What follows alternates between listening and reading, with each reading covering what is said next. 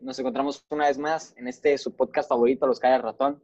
Quiero presentar a las personas que están aquí, que ya los conocen. Eh, Iván Aguirre, ¿cómo estás, amigo? Muy bien, muy bien, muy alegre. Ya eh, demasiado contento por empezar con esto. No tardemos, por favor. Se viene duro, gente. Eh, Carlos Badía, ¿cómo te encuentras, compañero? Estoy ansioso de veras. La verdad, estoy muy. Está que me late el corazón por lo que vamos a hablar, la verdad. Se pone bueno. Ángel Martín, ¿cómo estás, amigo? ¿Qué tal? Buenas noches. La verdad, no, no creo tener varios comentarios en este podcast, pero pues sí, quiero, me, me interesa escuchar lo que van a decir. Luis Bautista del Circo, el famosísimo Circo, ¿cómo estás, amigo? Para platicar y degustando una deliciosa cena. Y bueno, nos acompaña una vez más el invitado del anterior podcast, Ariel Hidalgo. ¿Cómo estás, compañero? ¿Cómo te encuentras? Muy contento, compañero, de estar otra vez con ustedes aquí y algo nervioso y emocionado por el tema que se viene hoy. Está muy bueno. Y bueno, damos inicio a este, a este tema. Creo que hay que dar un hincapié en, en este video. Eh, son opiniones personales que, vaya, no se lo tomen tanto a pecho, pero pues sí tratamos de dar como que algo para platicar, ¿no? Sí, y que tal vez Más tú que estás ahí en casa, perdón por interrumpirte, tengas Claro. otra, pero pues como dijo ya mi compañero Carlos y como dijo mi compañero Ariel en el anterior, ten tantita empatía, güey. Acabamos de decir que es una opinión personal. Procede. Chinga tu madre si, si no aceptas nos- nuestras opiniones, pues, en pocas palabras. Al final de cuentas, Ah, no tienes que tomar a huevo lo que decimos nosotros. Somos, güey, Ajá, pendejos. probablemente para ti que Somos nos unos veas en casa, pendejos en una vamos a- llamada de esto, un Exacto. sí. Somos Sí. gente humilde, dando opiniones Pero bueno, humildes. moderador, por favor, ya demos inicio a esto, que se pone bueno y luego nos alargamos. Bueno, damos inicio al tema de el aborto y la pena de muerte. Yo no voy a empezar, banda, porque Ah. siento que la va a cagar, entonces empieza... El que quiera empezar, lo dejo ahí al aire. El que gusta empezar, que A mí inicie. me gusta siempre como inicia nuestro compañero Iván Aguirre. Yo digo que empiece. Bueno, me parece, pues a me ver, parece. actuando otra vez de, de semi-moderador. A ver, vamos a empezar primero por, por el tema que, que está haciendo revuelo estos días, ¿no? El aborto. El aborto que ya en varios estados se ha puesto en, mucha duda porque si lo analizamos de manera detenida, hay- en México es uno de los países con más índice de población creyente, eh, por lo tanto, tiene que ver este factor, que todavía no, no nos vamos a meter en ese punto, pero es un factor a tomar en cuenta. Entonces, eh, un ejemplo, San Luis Potosí rechazó eh, pues la despenalización del aborto, eh, siendo esto que ya lo permiten. Por lo tanto, una primera, este, pues una primera opinión de parte mía sería que sí, pero depende cómo. En este caso, yo soy una persona que no me considero eh, pues en contra del aborto, pero tampoco estoy en contra de, ok, eh, no se pueden tener estas posibilidades porque ahí viene, yo creo que la idea central de todos estos podcasts que estamos haciendo, y es que si tú te cierras de tu mente, si tú te cierras a las posibilidades, te vas a perder de muchas cosas. No puedes estar consciente de todo lo que hay allá afuera si te quedas encerrado. Pero bueno, vamos a comenzar. Eh, Ángel, ¿tú qué opinas? Dime. Una persona que has estado mucho tiempo en una ciudad y en un colegio eh, rodeado de gente creyente. ¿Tú qué opinas? Mira, más que este, de- lo que te puedo decir, pues ya ves que en el colegio pues, en el que estudiamos nos inculcaron que pues eso pues era incorrecto. Hasta recuerdo que había homenajes en el que se hacían oraciones para que se rechazaran en nuestro estado. Oye, es cierto. Sí, Este. Pero pues ya luego como que creces y tienes como que otra perspectiva. Pero es que el problema del aborto es que cuando, cuando lo legalizas en un lugar, las primeras personas en llegar, o punto que, el- que la cantidad más, a la hora que se me fue la palabra, güey, pero la, este, van a llegar más mujeres queriendo abortar por una, por ser irresponsables. Y pues es que ese, ese, ese o sea, irresponsables en el sentido que no usaron protección o algo así. Ah, ok, ok, ok. ok. Entonces tú estás en el depende también. Sí, está, Ajá, exacto, estoy en el depende, güey. Porque ser pro vida tiene como sus pros y sus contras y también ser pro aborto tiene también sus pros y sus contras. De acuerdo. Eh, compañero Ariel, tú que eres invitado y que tienes pues una, una opinión bastante fuerte, dinos, ¿qué, qué es lo, lo primero que se te viene a la mente cuando te dicen, eh, Ariel, aborto, pro o contra? Yo soy pro aborto, esa es en primera. Soy pro aborto eh, completamente, no en depende, eh, pro aborto completo. ¿Por qué?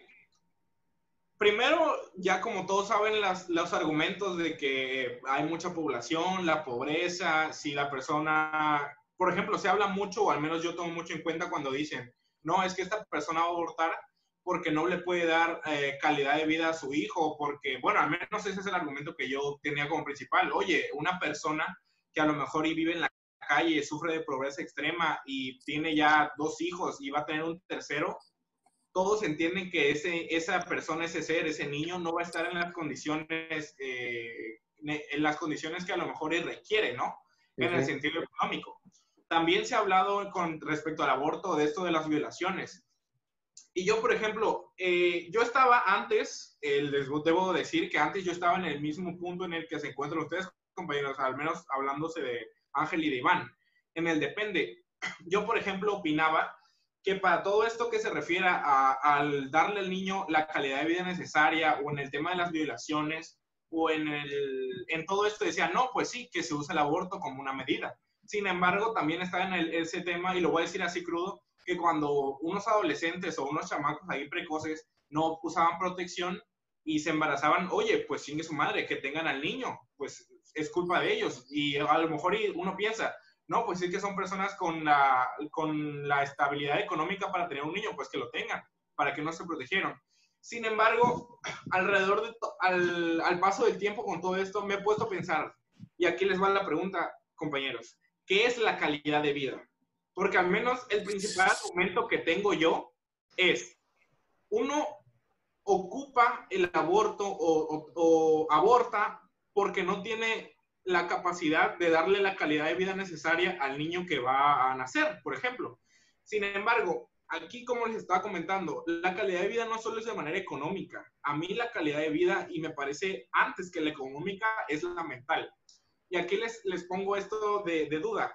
¿Cómo una persona puede decir, oye, ¿sabes qué? Si esta persona no, se, no usó condón, si esta persona no usó preservativos, no se cuidó al tener relaciones sexuales, pues ni modo que tenga el niño. Ahora te pregunto, ¿qué calidad de vida psicológica le espera a ese, a ese niño, a esa niña, a ese, a ese ser que van a ser cuando sus papás, uno, no están preparados para ser papás, dos, no quieren ser papás, y tres, a lo mejor y quedan frustrados hablándose de adolescentes, de todos las- los obstáculos que van a tener en su vida más adelante teniendo ese niño. Y aquí las personas dicen, no, es que no, eso no hay ningún problema. Por ejemplo, yo muchos argumentos que me he encontrado, no hay ningún pro- problema, ya antes se ha dado que han nacido personas y míralas, ahí están vivitas y coleando. Es que la cuestión no es de que estén vivitas y coleando, señores. Aquí la cuestión es de que, ¿qué tantas personas están mal psicológicamente? Yo opino es que la mayoría de las generaciones de nuestros papás y nuestros abuelos para acá son las personas que más necesitan ayuda psicológicamente, aunque ellos no, no piensen que es así. Y aquí, por lo que yo estoy a favor completamente del aborto, es porque se me hace que el aborto es una manera de controlar la calidad de vida fí- física, emocional, psicológica y económica de un niño al que van a acuerdo. ¿Pero qué opinan de todo eso? Bueno, eh, pues para no reciclar, Madre, güey, no Este, mames. Carlos, Estando chereando y este cabrón vino con filosofía. Ay, pues mira, Carlos, y yo, Bobadilla, ajá. mira, yo la verdad siento que me estoy inclinando más por el lado de Ariel. Yo la siento que los, los argumentos que hice de lo de lo que es la calidad de vida, siento que sí sería más necesario lo que es el aborto, porque no mames, ¿cuánto ¿cuántos niños han estado sufriendo ahorita de lo que ha sido, lo que es la cuarentena, la pobreza más allá de su vida? No tienen la oportunidad que se les debe dar realmente, el poder tener un papá, una mamá que los quieran, un- una familia que sea un hogar realmente, la oportunidad de desarrollarse económicamente, socialmente, culturalmente. Y todo para que nada más por el descuido de gente que la verdad no tuvo ninguna protección. Incluso vive van las violaciones. Imagínate el pobre niño teniendo que saber que es, el, que es el fruto de una violación, la verdad. y no creo que la mayoría de las mamás quieran estar cuidando al hijo de alguien que las violó, la verdad sería como que una marca o cicatriz que tuvieran ellas. Y justamente aquí donde quisiera entrar en lo que es la decisión de cada quien. Obviamente los papás que tienen, que son un factor muy importante en lo que es la crianza del niño, tienen que decidir realmente lo que va a ser de sus vidas y lo que va a ser del niño. No sé si estoy bien, la verdad siento que me estoy, no sé, como que revolviendo, pero el punto que quiero dar a entender es que estoy más a favor del aborto, sinceramente. De acuerdo, todos los Carlitos. casos. A la madre, pues realmente siento yo que lo que dijo Ariel tiene toda la razón porque si lo analizan desde un punto de vista ya más globalizado, pónganse a pensar en personas que han nacido de, de estos actos que, pues, güey, estás en la calentura y la madre, ok, si no te, para empezar, si no te cuidaste, pendejo tú y la persona que lo estás haciendo. Ahí de entrada es de que, de ley. Y si pasa esa madre, ok, tienes que en cierto tipo responsabilizarte por tus acciones. Pero siento yo que, ok, hay, hay que visualizar ese futuro de que puede ser que a esta persona la quiera mucho y le dé momentos de caridad, que son cosas que el dinero no te puede comprar, aunque se mienta cualquier persona. Claro. Pero hay que ser sinceros, manda. Y les voy a decir algo que puede ser, sonar muy culero, pero del amor no se come. No come nadie del amor, se lo juro por Dios. Entonces, ¿Y la de yo creo 12 que hay, corazones qué pedo? Pero bueno, o sea, porque cobra su, su, quincena. Pero, pero realmente, realmente siento que te podrás querer mucho una persona, pero si realmente no tienes un plan, algo a futuro, al cual puedes decir, ok, puedo vivir yo bien y puede vivir esta persona bien, vamos adelante, vamos a hacerlo. Porque si, ok, po- po- ponte a pensar en el niño, sí, vive bien, es muy feliz, pero tú igual te descuidas y al final de cuentas eres persona. Y ¿Sabes- por más que qué quieras suena eso? Dime, Me suena, eh, quizás será un poco trillado, pero me suena No, a, a este final de La La Land, donde ellos dos deciden ir por Claro, sus claro, sueños sí, sí, en, sí, vez. De, en vez de a- aceptar un futuro donde no cumplan Quedar sus juntos, sueños, claro, claro. pero quedar juntos. Este, porque pues es básicamente lo que estás planteando, ¿no? El, ok, ¿hasta qué punto vas a dejar tus sueños personales por querer vivir una, una vida dual, por así decirlo, donde sea feliz tanto la, la, la otra persona que tienes a tu lado como el tercer, que, este, que en este punto sería el niño, ¿no? Entonces es bastante importante también ese factor, no lo habíamos tenido en cuenta. Claro, si- siento yo que, pues como les decía, al fin de cuentas uno es humano y si por estar descuidando a, a una persona que la amas con tu vida, tú ya no vives, yo creo que ya eso ya no es calidad de vida, como decía Ariel. Tienen que haber dos ¿De acuerdo? puntos. El circo, ¿tú qué opinas? Pues comparto el mismo punto que que mi compañero Ariel porque pues me parece lo más correcto que pues cometiste un error, ok, pero pues que puedas tener la oportunidad de redimirte y no traer al mundo una persona que pues no vas a poder cubrir todas sus necesidades tanto económicas como este de ah, sentimentales porque pues en un futuro puede crear un círculo vicioso de que esa persona crezca mal, cometa los mismos errores y vaya trayendo más y más y vaya desmoronando lo que es la sociedad, que se vaya llenando de más problemas que de beneficios. Así que pues ese es mi acuerdo. punto. México, Bueno, pues entramos entonces en el dilema moral, ¿no? Este, yo pues la verdad que tiene mucho sentido lo que dicen, tiene toda la razón del mundo en que evidentemente hay sobrepoblación. De hecho, hoy veía por la mañana eh, uno de los videos de Jordi Wild donde presentaban una de las, este, de las aglomeraciones de personas más grandes que ha habido jamás, que fue en una, en una ciudad en China. Y efectivamente es, es algo preocupante que no se pueda tener calidad de vida, como tú lo habías dicho, Ariel, pero llega entonces este punto donde ya no metemos la religión, lo estamos hablando totalmente desde un punto de vista, pues, no objetivo, porque nunca se puede ser totalmente objetivo, pero lo estamos haciendo desde un punto de vista de jóvenes, ¿no? De alguien que apenas tiene su vida como un proyecto que está realizándose y no una persona que ya ha tenido una vida Entonces, pues yo defendiendo el punto que había planteado, es que dependiendo por qué, porque tenemos ya eh, sobre la mesa, sobre la ecuación, que sí, hay estándares donde hay muchas personas que cumplen con el nivel socioeconómico suficiente como para tener este, pues a los hijos, ¿no?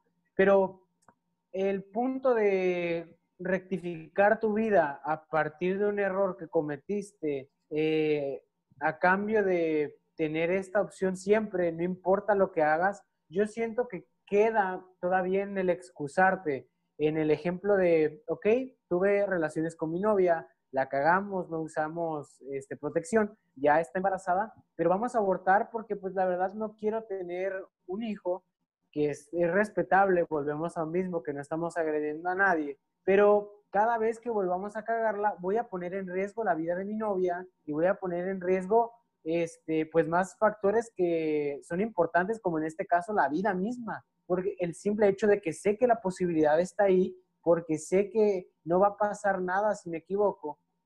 Y volvemos al punto de la resiliencia, el que debes tener un aprendizaje de lo que hiciste y por eso y viene el depende, porque ok, vamos a implementar el aborto, pero no vayamos a liberarlo de putazo.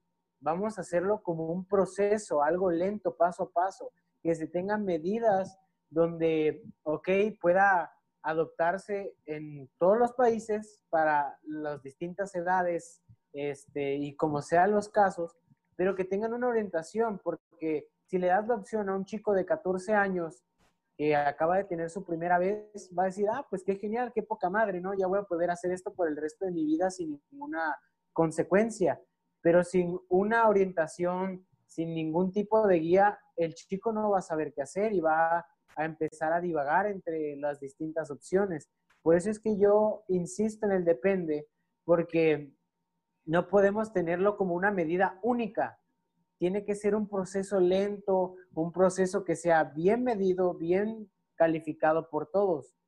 Eh, y pues llegando a ese mismo punto, Ángel, es que te pregunto, ¿el aborto para ti, crees que está al mismo nivel que la pena de muerte en cuanto al dilema moral? ¿Es lo mismo, es distinto? Y entonces para ti es correcto o incorrecto o alguna otra etiqueta que le puedas poner? El aborto. De los, de los dos, comparándolos. Ah, güey, no mames. No mames. Ya me decía, ahí sí ya me la pusiste más cabrona, güey. Pero, pues, es que depende para qué estás. eh, Tú te refieres con pena de muerte, pero ¿para qué, güey? Entendemos con pena de muerte a los delincuentes, a todos los que hayan cometido un delito Ah, bueno, que ahí sí. sea evidentemente calificatorio como necesitado de pena de muerte. Claro, Este de-. Bueno, pues ya cuando es a los delincuentes, güey, es que la neta es que si tú le vas a dar pena de muerte a alguien, güey, es porque pues ya de plano, pues como que se voló la barda, güey, pero pues sí, este de, ¿Y cuál es Hay la barda ver. para ti? pues ya estamos hablando como que de asesinatos, güey, o cosas así, güey. Este de, yo no sé cómo, cómo, cómo se, la, neta, soy ignorante en el sentido de cómo se maneja la pena de muerte, pues aquí en el país. Pero pues sí hay que tener cuidado porque pues ya han habido como que varios casos en los que aplican pena de muerte a personas que al final resultaron inocentes. Este, y ahora pues como que terminando ya con el aborto, es como de que pues eh, lo tienes que pensar muy bien, güey, porque pues al momento pues en el que tú decides tener un hijo, dejas de vivir para ti, güey, y esto, todo lo que hagas pues es porque va a tener como que, infle- dejas de vivir para ti, no tanto como pues, por así decirlo, para mantener al niño, vaya. Y, este, de- y pues que todas las cosas que tú hagas pues van a tener consecuencias y que pues le pueden perjudicar a él. Y, pues, Entonces, ¿el dilema moral está al mismo nivel, sí o no? Para mí, para mí no, güey. De acuerdo. Ariel, ¿qué Me parece muy importante lo que dijo Ángel de cuando, eh, hablando ya, eh, hablando del aborto, cuando decides, y rebominando un poco sobre lo que comentaste, compañero, cuando se habla de aborto no significa que todas las parejas, hablando ya de jóvenes, van a abortar. Obviamente me parece muy correcto lo que mencionaste de que tener un cierto control, pero más que un control de que, oye, ¿dónde vives? ¿Cuánto ganas? Se me hace más un control psicológico. Yo siento que todos estos temas tienen que ver mucho con la psicología y con lo que piensan las personas. Y el hecho de que tú abortes es porque tú decides abortar. Tú decides el no tener, es el no embarazarte, el no, no el no embarazarte, el no tener ese- a esa criatura o el sí tenerla. Y claro que antes de abortar le tienen que hacer una, al menos una sesión psicológica o algo para decirles, oye, estás haciendo esto. Lo puedes hacer, sí, pero Claro, lo que estás haciendo. Porque una persona puede decidir si sí o no tener al niño. No dudo que vayan a existir y que existan personas que se embaracen de jóvenes y digan, oye, ¿sabes qué? Yo te amo, eres mi pareja y te amo mucho, nos amamos, quiero tener a este niño. No sabemos ser papás, a lo mejor y nos va a costar trabajo, pero queremos hacerlo. Y el hecho de que quieran ya se me hace una razón completamente justificable para que tengan al niño. Y el hecho de que no quieran también se me hace una razón justi- completamente justificable para que aborten. aborten. Porque aquí la cuestión es el quiero o no quiero. Porque en el momento en que tú dices yo sí quiero hacerlo, significa que vas a sacrificar porque tienes que sacri- sacrificar muchas cosas.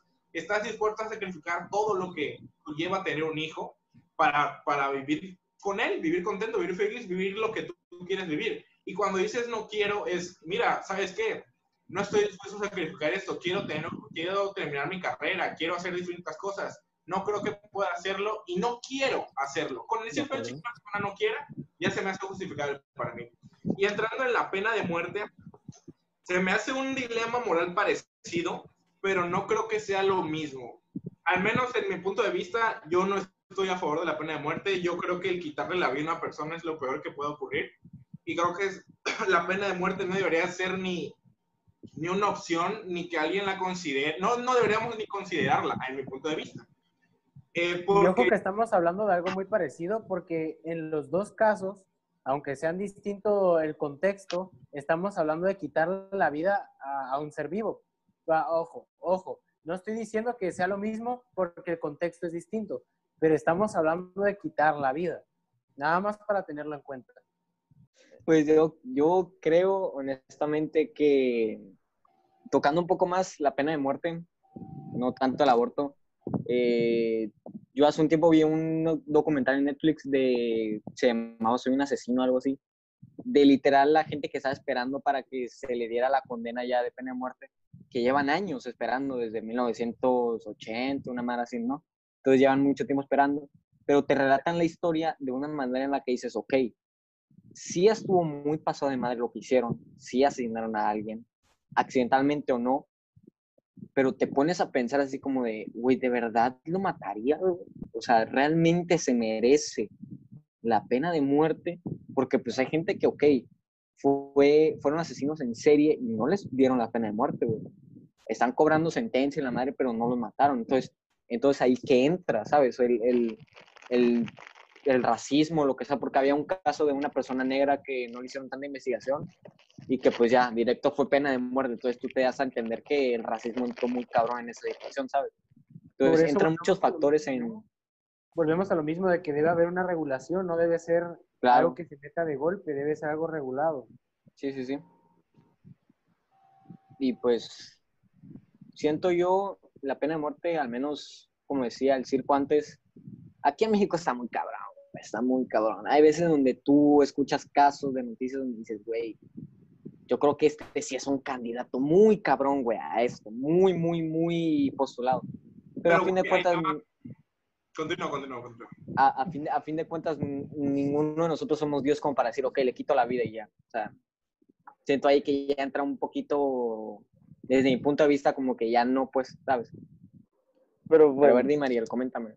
Ahí te va, güey. ¿No crees que esto también tiene que ver mucho con el aborto en el sentido de que a lo mejor y esa persona, y me acuerdo mucho de un caso ahora, una, hace cuenta, no me acuerdo del nombre, voy a ejempli- ejemplificar un poco, una, una niña que nace de un matrimonio el cual se separó, la niña, ninguno de las dos personas querían tener a la niña, la mamá decide dejar con su abuelo a la hija y el abuelo toda su infancia se dedica a violar a esta hija, a esta niña. La niña crece abusada por el abuelo en un ambiente de crimen, en un ambiente de, de, de- porque vivía en una, vamos a decir que en una, una ciudad muy, una, vamos a decir que una loca- localidad muy culera, ¿no? Y en un ambiente de crimen, un ambiente de odio, de violación, y crece y ya de adulta mata a 13 policías. Ponle un número, no me acuerdo cuántos eran, ¿no? Aquí la cuestión es, ¿qué hubiera pasado? Es culpa de verdad de ella y merece de verdad, porque tampoco se me hace merecer, pero vamos a decir la palabra merecer, la pena de muerte cuando la sociedad, el gobierno o como quieras, no le ofreció la educación, la calidad de vida que una niña necesita, que una persona requiere para vivir.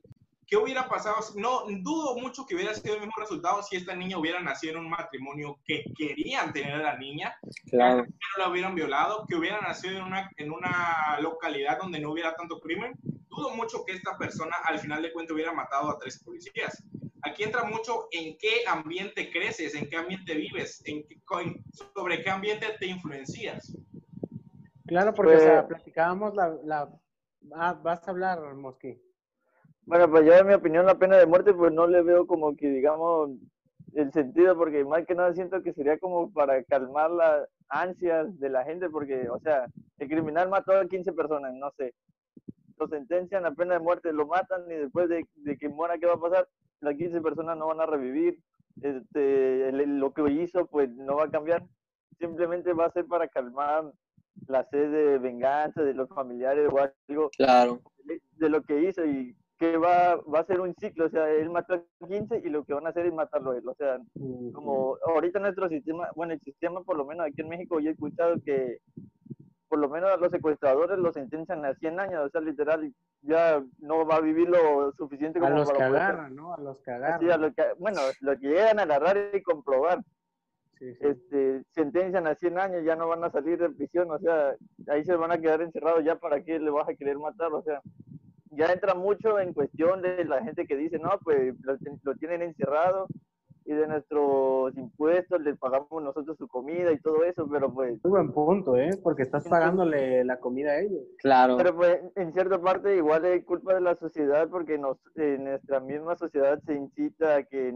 la gente no se educa, ya ves lo de los saqueos, o sea, pues entran muchos debates en, en ese punto. De acuerdo. Entonces, Ángel, te planteo, tú eres el papá de un muchacho de 15 años, le has entregado todo lo que has podido, este muchacho se empieza a juntar con, pues digamos que jóvenes que no tienen muy buena fama en el barrio y estos muchachos comienzan a llevarlo por una vida de delincuencia, de drogas y matan a este, a este tu hijo y a sus compañeros, los matan, los acribillan, les llenan de balas. Tú como papá, ¿te sentirías completamente satisfecho porque a este, eh, a este joven que los mató, que los llenó de balas, lo, lo, lo sentenciaran a pena de muerte? ¿O tú te sentirías satisfecho con que lo sentenciaran a 100 años? Bueno, yo estaría más satisfecho, la verdad, con que con que lo, con que lo privaran ya más que nada de, de su libertad, o sea, por así decirlo, poniéndome así como que negativo, vaya, pero ya más, es que eso ya es como que otro pedo, ¿sabes? Yo estaría, este, de más, por así decirlo, estaría decepcionado de que no, pues si yo, yo ah, dijiste que yo daba todo por mi hijo, porque me sentiría decepcionado de que al haberle dado todo, él se termine juntando con delincuentes y cosas así. Este, de... Y ya, güey. O sea, ya, no sé qué más decir. Bueno, te planteo lo mismo, Leonel. ¿Tú qué harías siendo papá?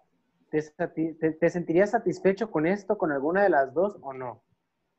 Pues de que estaría emputadísimo por todo lo que hubiera ocurrido, la verdad, sí, como papá, el dar todo por un hijo es literal dar tu vida, güey, para dar que crezca.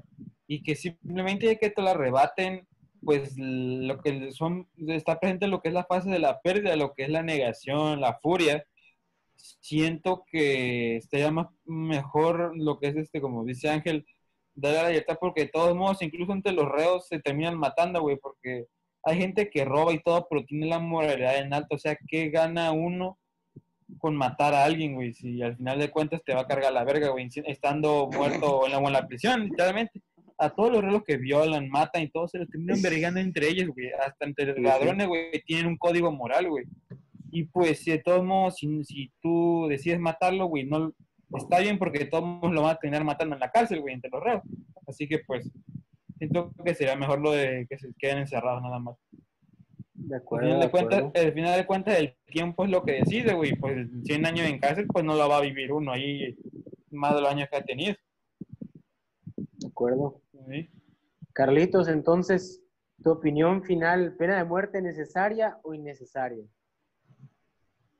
Pues siento yo que Y no nos extendamos, solo con eso. nada, no, no es necesario. Honestamente. no. Ariel, Innecesaria completamente. Adrián, Pues ya compartí mi opinión, la veo innecesaria. Ángel, finalmente. Bro, desde un principio dije que es innecesaria. Sí, sí, ah, ok, bueno. Está bien. Pues bueno, yo creo que analizando pues las, las partes que ya, ya hemos visto, porque a fin de cuentas el podcast es pues observar las aristas de cada, de cada uno, ¿no? Y, el, y aún se nos deben estar yendo muchos puntos de vista, este, pero pues lo importante es llegar a un acuerdo, porque pues decía Sigmund Bauman que el verdadero diálogo solo se da entre las personas que piensan distinto. Y pues detrás de toda esta discusión, que no por discutir quiere decir que estamos peleando, eh, detrás de toda esta discusión hay un aprendizaje bastante bueno y es que como mensaje final, retomando partes de lo que decía Adriel, de lo que decía Ángel, es que la educación a tus hijos, el cómo vayas a desempeñar el papel como padre, eh, e incluso cómo vayas a crecer como persona, va a definir totalmente el camino que vaya a, a formarse en tu familia. Eh, adoptando siempre esta medida, como lo decía Ariel, en el ambiente en el que vayas a crecer, no definitivo, porque hay casos en los que muchos de nuestros papás vivieron en zonas eh, peligrosas, en las que sus papás fueron incluso peores que lo que hemos eh, logrado definir, y aún así nuestros papás han logrado salir adelante, han sido mejores que eso, pero muchas veces sí logra definirte el ambiente, sí logra eh, calar en lo que eres tú, pues queda este, este, pues este consejo de aliento, básicamente el que siempre estén conscientes de que el aprendizaje que vayan a tener es fundamental y no es como este comercial que presentaban hace unos días de que puedes esquipear todo lo que te pasa, que no necesitas vivir eh, decepciones, que no necesitas vivir de tragedias, pues yo opino que sí necesitas vivirlas porque con base a ello te vas a formar, con base a ello vas a ser una mejor persona. Ojo, como decía Ariel, si tú lo piensas así, si tú decides adoptarlo de esta forma, si lo piensas así, y por eso es finalmente la salud mental lo que termina por destacar en estos dos temas. ¿Qué tan eh, pues saludable estás de la mente al fin de cuentas, como decía, como para pensar de manera adecuada qué es lo mejor para ti? Me gustó mucho el cierre, la verdad es que es un, es un tema polémico, pero bueno, creo que si nos dan el apoyo podemos abarcarlo un poco más. Esperemos ya presencial, ya estamos hasta la madre de COVID. Pero bueno, eh, agradezco una vez más a mis compañeros y al invitado especial Ariel. Esperemos verlo de nuevo muy seguido aquí. Entonces, pues nada, muchas gracias por el apoyo y por sintonizarnos. Quiéranse, manda. Pueden ser. Eso.